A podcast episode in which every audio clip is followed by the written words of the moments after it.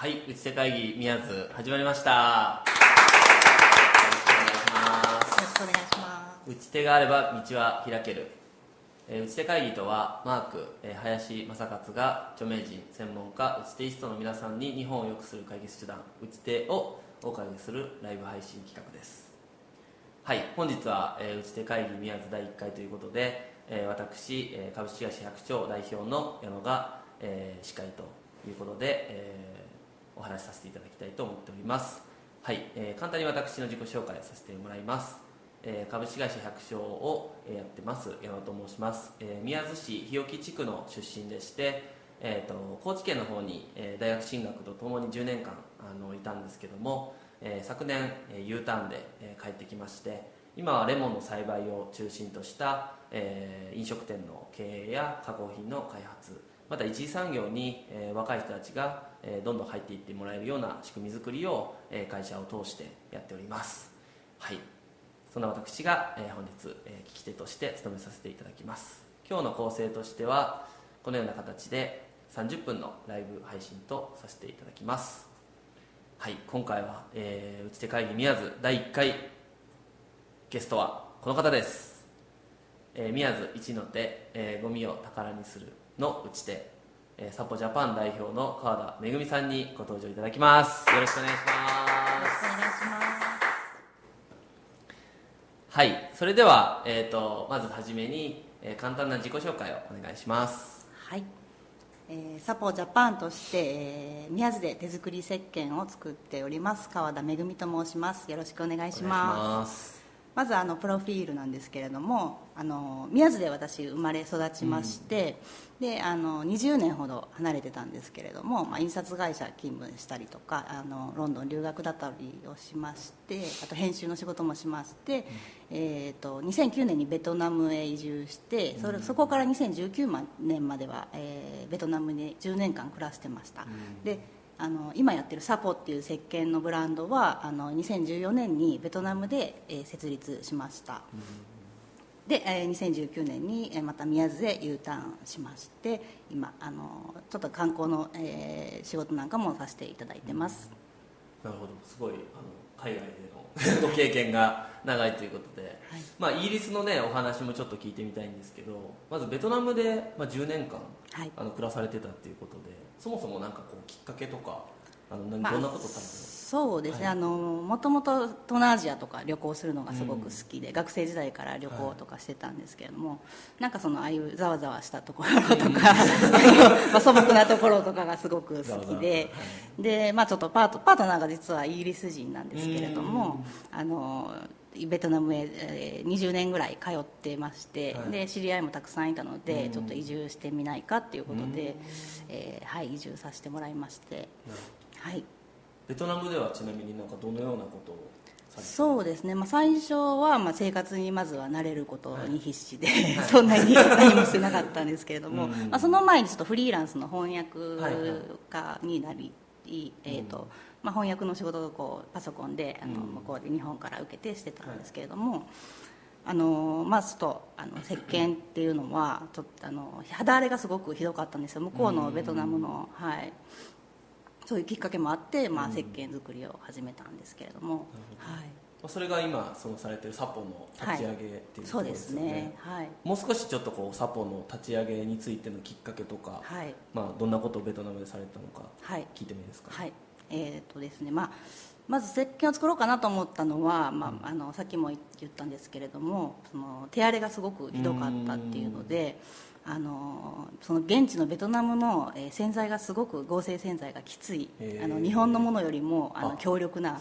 洗浄力はあるんですけどうんもう手もボロボロにななっちゃうんですね。で、まあ、毎回日本から持って行ってたんですけどもうん。なんとか重たいしなんとか自分で大量に使うので使作れないかなと思ってうん。でちょうどあの JICA の青年海外協力隊の方がうん。環境隊員の方がそこの現地にいて、えー、廃油石鹸の活動をしてたんですね。うん。であ廃油石鹸だったら結構簡単に作れるかなと思って作ってみたんですけどそれであの作ってみて自分で使ってみると、あの手荒れがもう完治しちゃって で向こうってあの軟水硬水の香水でもあるので、結構、まあ、肌に洗剤が残りやすいっていうのもあって、でそれにすごく感動しまして、まあ、実はこの今石鹸持ってきてるんですけど。ありがとうございます。はい、これがまあ最初に私が作ったうん。の俳優石鹸になります、あ俳優で作ったはい。でこれをまあ食器洗いだったり、ちょうど長男もその時生まれまして、えー、と洗濯であの手洗いの洗濯だとかその水仕事がすごく増えたっていうこともあって、あの石鹸にこの石鹸にすごく助けられましたね、うん。はい、そんな石鹸を作られてから、まあ、いわゆるこうサポっていう自分,、自自分のブランドうん。を作られることになると思うんですけど、はい。そこまでのこうなんか道はい。筋だったり、実際そこでやられるなんていうかな、うんこうことうんについてなんか、そうです、まあ、きっかけとしては、そのあの友人があの日本人向けの、まあ、お土産屋さんをしてまして、その時すごくベトナムへ来る日本人の観光客がたくさんいたので、あホイアンっていうのは結構観光客が多いそうなんです、まあ、あのコロナ前で、うんうんあのの数年間はすごくあの日本人のお客さんも多くて、まあ、観光客自体が年間360万人いあすの都市そのホイアンっていう市自体が世界遺産の街だったんです、だからあの観光客世界中から観光客が来てましたね、でまあ、あとはその長男出産と同時ーに、うん。あのまあ、実はそのパートナーが難病あの、うん。脊髄炎っていう難病になりまして、うん。まあ、下半身不随になったんですね、うんで、まあ、しばらくあの、まあ、治らないかもしれないっていうな治る確率が30%って言われてたんですけど、まあ、なんとか歩けるようにはなっててで、まあ、その時にすごくたくさんの方に現地の人だったりあの、まあ、現地在住の日本人だったり、うん。いろんな人に助けていただいてあなんかもう社会貢献をこれはして恩返ししないといけないなと思ってあの、まあ、石鹸でそれができたらいいなと思った、はい、なるほど。そのサポとしてはこう、ね、あの最初はまあきっかけとしてははい。手荒れであったりとか、はい。そういうところの入り口だったと思うんですけど、はい。そこからその、まあ、環境とかについてうん。取り組まれるっていうふうにあのお伺いしたんですけど、はい。そのあたりのお話もお伺いしてもいいですか？そうですね。あとはもうそのやっぱり観光客が年間360万人って来てたのでもうすごくその観光からのゴミが大量に増えてたんですね、でその時はまだあのそのあの SDGs とか何も、うん。えーなってなかったんですけどもやっぱりそのヨーロッパの方っていうのはもともと何十年も前から環境意識が高くて、はいはい。あのこれはちょっと何とかしないといけないなっていうので、まあ、現地結構そのあの自然の資源がたくさんあったのでうん。例えばストローあの飲み物を出すストローなんかは、あの足ってありますよね。川,、はいはいはい。川沿いに足。生え生えてるはいよしよし足足、うん。あのすだれの原料の、うんうんうんうん。あれをストローに、えして大量もうすごく安 安いんです、はいはい。まあ、あのそんなに何回も使えるものではないんですけどうん、まあ、23回で捨てても、うん。えー自然に帰るものなので、うん。えー、とゴミにはならない。で、まあ、そのゴミ焼却場にもう大大量に溢れてて、うん。あのあんまりこうあんまその処理しきれないぐらい増えてたんですね、うん。なので、まあ、それをきっかけにちょっといろんな人に声をかけて、あの環境のイベントなんかも、うん。はい、させていただきました。ちょっとスライドでもはいそうですね。何枚目ですホイアンでの環境活動の次次かな、えー、と後の方ですね。もう少し後ですね。もうこの次。この次えー、とあと2つぐらい先ですかね。はいこれですね。あなるほど。これがまあイベントで、ははいい。まあ、ちょちょっと見にくいんですけどあの右上に映ってるのがそうのん。焼却場の写真で、うん。すごいですね。あのはい。まあ、あのね分別がまずできてなかったんですよ、現地で。あそういう仕組みがもうそもない一応あのわ分けてるんですけどあのここでコンポストを作るはず生ゴミ専用のところなんですけどもうプラスチックも全部みんな集まってるので、まあ、まずはそういうプラスチックをなくすような取り組みとか、はあのビーチクリーンだったりっていうのをしようっていうことで、あのやっていました、一緒に。はい。やっぱりそれってこう観光都市だからこそはい。起こった問題っていうのそうですね。そうですね。もうあの観光によるゴミがほとんどです、まあじゃ現地の方じゃなくて現地の外から方は来た人のもうんもうその普通の生活の中で、まあ、日本も昔そうだったんですけども、うんうんうんあの生ゴミだったらはい。畑に返すんですよ、はいはい。だからあのゴミがほとんど出ないんですね。ででやっぱりこう買い物だったりあのあのテイクアウトだったりっていうのでうん。ゴミが増えていった、うん。はい。なるほど。まあ、こんな取り組みを、まあ、されてると思うんですけどちょっと前前の話になるのかな？こうサポ自体の、まあ、こういう環境とかの意識も含めて、はい。どんなこうコンセプトではい。やられやられてたんでしたかね？はい。えー、とスライドで、えーコンセプトの写真でちょっと前の、はい、理念の方ところですね。次ですかね。はい実はあの、まあ、サポの理念、まあ、こういうここういう経緯があって、まあ、自然に変えろっていうことで、まあ石鹸を使うことでそういう、うん。あの自然に変えるような素材を、はい。まあ、作ったり消費したりっていうことを、まあ、伝えていきたいなっていうのがありまして、うんうん。でまずその、まあ、廃油石鹸ってもともとあのつく昔から結構作られてたものなうん日本では作られてたものなんですけどあのコールドプロセスって言って熱を加えない方法はいはいで作るんですね、はいでこれってあのすごく実は高級な石鹸ができる方法で、あのエネルギーを使わ使わないんですね。もう、うん。あのまあ、手でもできますしちょっとまああの20分ほどかき混ぜるっていうので化学反応の力だけで、まあ、あの原料がオイルなんですけども、うん。オイルを石鹸に変えるっていう、あえー普作り方。通は熱を加えてそうです、まあ、いろんな作り方があるんですけども、うんはい、熱を加えるともう早くあなるほどのできるんですけど、このあの熱を加えない方法だと、うん。えー4週間以上は熟成させないといけないっていうはい、あともちろんまあ保存料とか化学物質とかも、うん。あの使ってない天然のものですし、まあ、あとそのコールドプロセスっていうものだけで、うん。だけにあるのがその天然のグリセリンが石鹸の中にできできるんですね自然に。なるほどでそれがグリセリンっていうのは保湿成分なんですけど、うんもうすごくあのよくてやっぱり手荒れがあのそれを使うことでやっぱり手荒れが防げるんだなっていうもう手袋も全然したことがないんです、はい。これを作るようになってから。手袋しなくても手荒れがしない、はい。でまあ、あとは、えー、と成分解性がやっぱりあの高いので、えーあの水水環境を汚さないっていうところと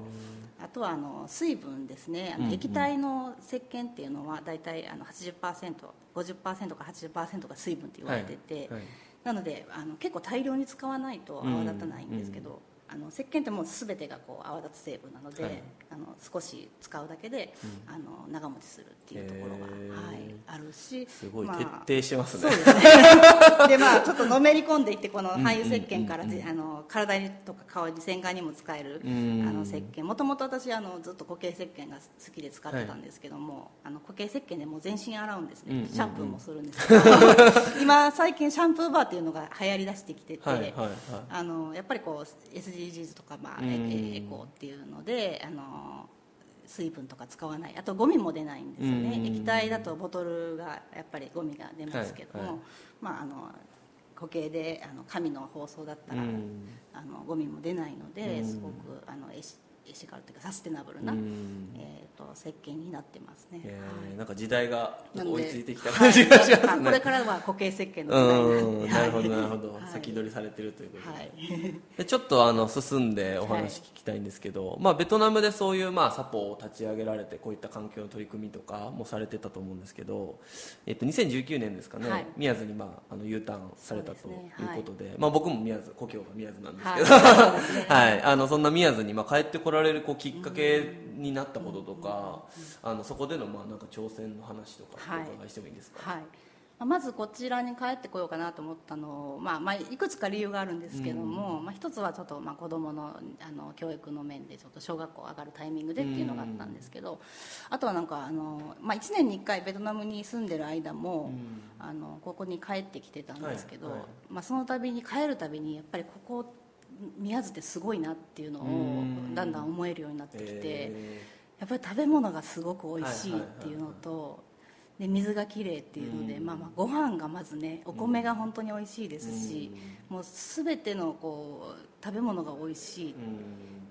でやっぱ自然もあるしあの皆さんこう人もすごく優しくてあのゆったり生活されてますしなんかこういうところで都市を取り取っていきたいなってちょっと思って、はい帰ってきたんですね。で帰ってきた、まあその時はあのすごくいいタイいいタイミングというか あの帰ってきたと同時にコロナが始まっちゃって。はいはいはい。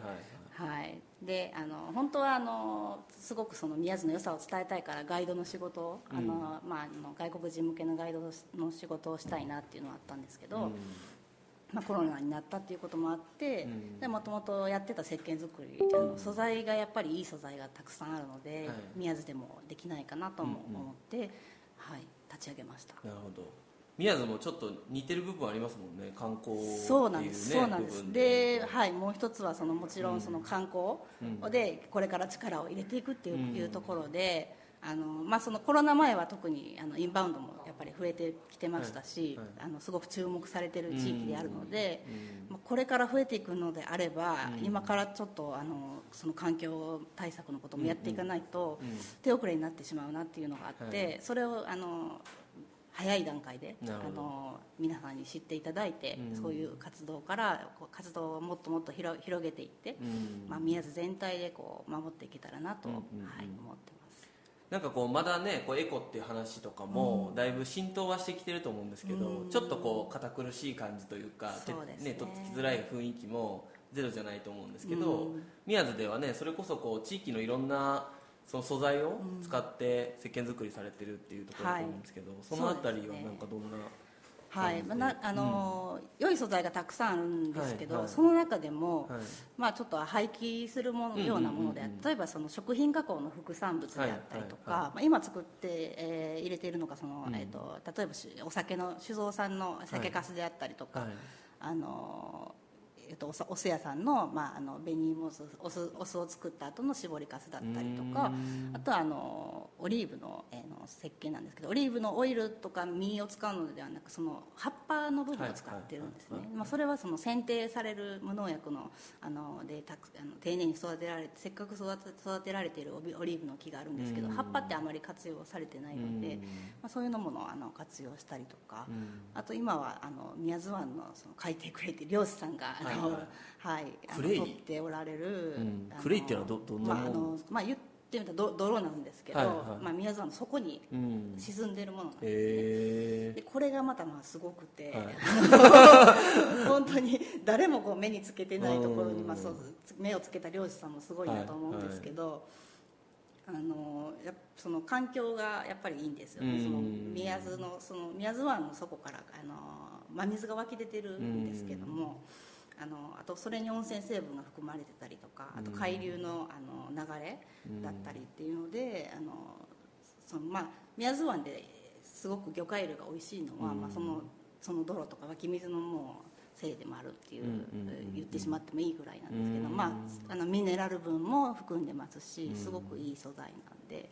あの使いぜひ使いたいなと思って、はい。すごいいいですね。なんかそのただのこうまあなんていうかエシカルとか、うん。SDGs とかっていうだけじゃなくてこうあとはその、まあ、環境ってなんかこう頑張ってや,、うんやろうっていうのなかなかできないですしね。こう環境を守ろうってこう言われ言われたくもないですよね、だからあの無理なく楽しくなんか環境にこう、まあ、守っていけたらなっていうのもあって、うん。まあ、石鹸だったら必ず使うものですし、うん。毎日お風呂入って使うものですし、あの使いながらこう環境が守れるっていうのがいいんじゃないかなと思って、うんはいますね。であの、まあ、使えば使うほどあの資源もそんなになくなら資源もまあ有効活用できますし、うんあの海なんかもねその水環境も守れるっていうことで、うんまあ、これからはちょっとあの本当にそのトレースを残さないようなうん。生産とか消費を、うん。あのまあ、訴えていきたいなと思っていて、まあ、埋め立てゴミとかがね本当にあと20年でもうあの日本の埋め立て地が全部なくなるって言われてるんですけど、あのまあ、その地球のその大地とか海海もやっぱり海洋プラスチックうん。が今800万トンほど海に流れてますけども、うん。まあ、魚よりも少しであのプラスチックの方が大きく、えー、と重くななな増えちゃうんですけど、うん。まあ、そういうこともあって、まあ、なんかもうこれ以上ゴミをちょっと増やさないような、うん。うん意識を変えていきたいなと思ってます。なるほど。はい。なんかこのまあ言ったらもっとねたくさんこの石鹸をそれこそあのまあ地元の人でもありねあの外の人かもしれないんですけど、うん。使ってもらえることによってまあ未利用資源がねどんどん使っていただけることプラス、はいそれを使うことによってまあ言ったら水にも、そうですね。良くなっていくっていうことだと思うんですけど、なんかそのあたりの今後のなんかこう展開とか、はい。あの戦戦略っていうんですかね、はいはいはい。そんなんはかんどどんなこと考えられてるんですか？そうですね、あのちょっとスライドの最後のページにまとめているんですけれども、まあ、一応あのこの3つの柱で今後活動していきたいなと思ってまして、まあ、まずはそのエシカルっていうのは、まあ、せ生産からあの生産の過程でですね、まあ、エネルギーを使わなかったり、あのちゃんとしたソースから、えー、と資源をあの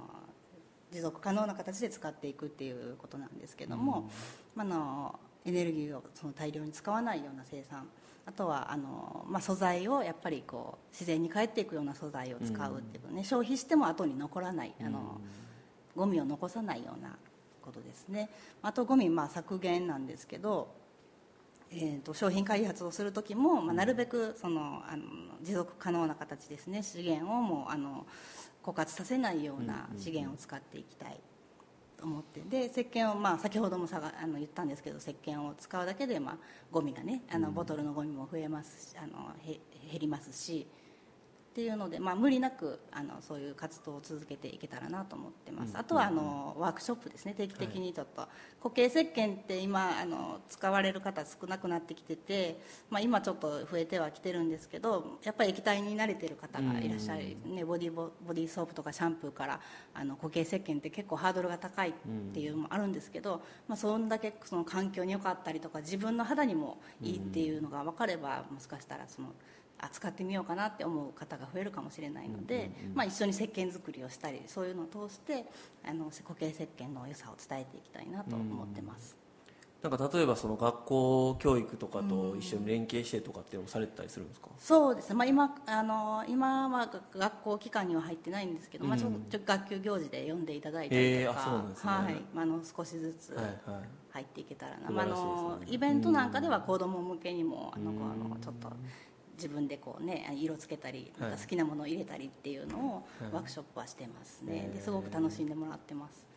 ぜひレモンのね、石鹸も。あ、ね。宮津のレモンをね、いただきたはいい、ぜひ作りたいですありがとうねござい。ます。なんかこそれこそ今このサポの石鹸は宮津とかこの付近だとどこで購入したりできるんですか？はい、ちょっとまああのー1年かけてですね実はその化粧品の製造販売業、うん。え製造業っていうのを、うんうんうん。あのとても難しいものだったんですけど、取りまして、まあ、おー7月にそれが取れたばっかりなので、まあ、これからちょっと販路を広げていこうかなっていう感じなんですけど、今はあの橋立のトリコさんっていうカフェだとか、はい。はい。橋立大丸さんだとか、あと、えー京丹後市のミツバチカフェさんとか、えーまちまち案内所さんとか、あのホテル、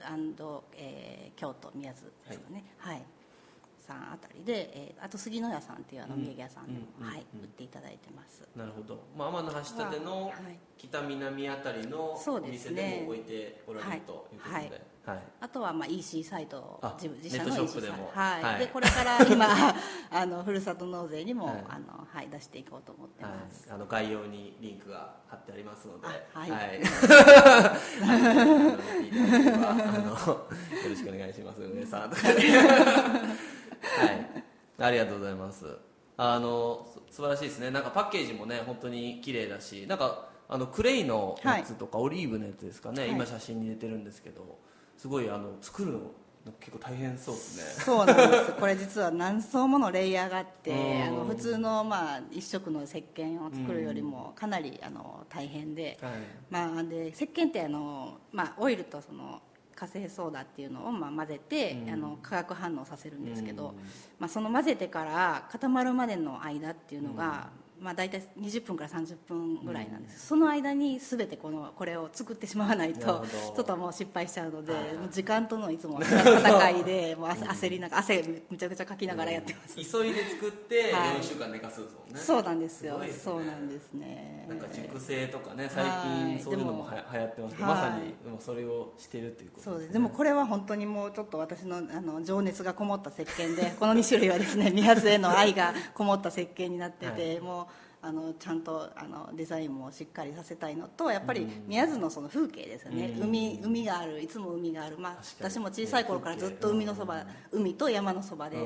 育ってきたっていうのがあって、まあ、そういうそういうところでやっぱりあのそういうしょ、ね、あの小さい頃のあの経験がね、あの今の考え方にもすごく影響しているのかなと思い思うので、まあ、この環境をすごく大事にしていきたいっていう思いからこのあの2種類の石鹸作ってます、はい、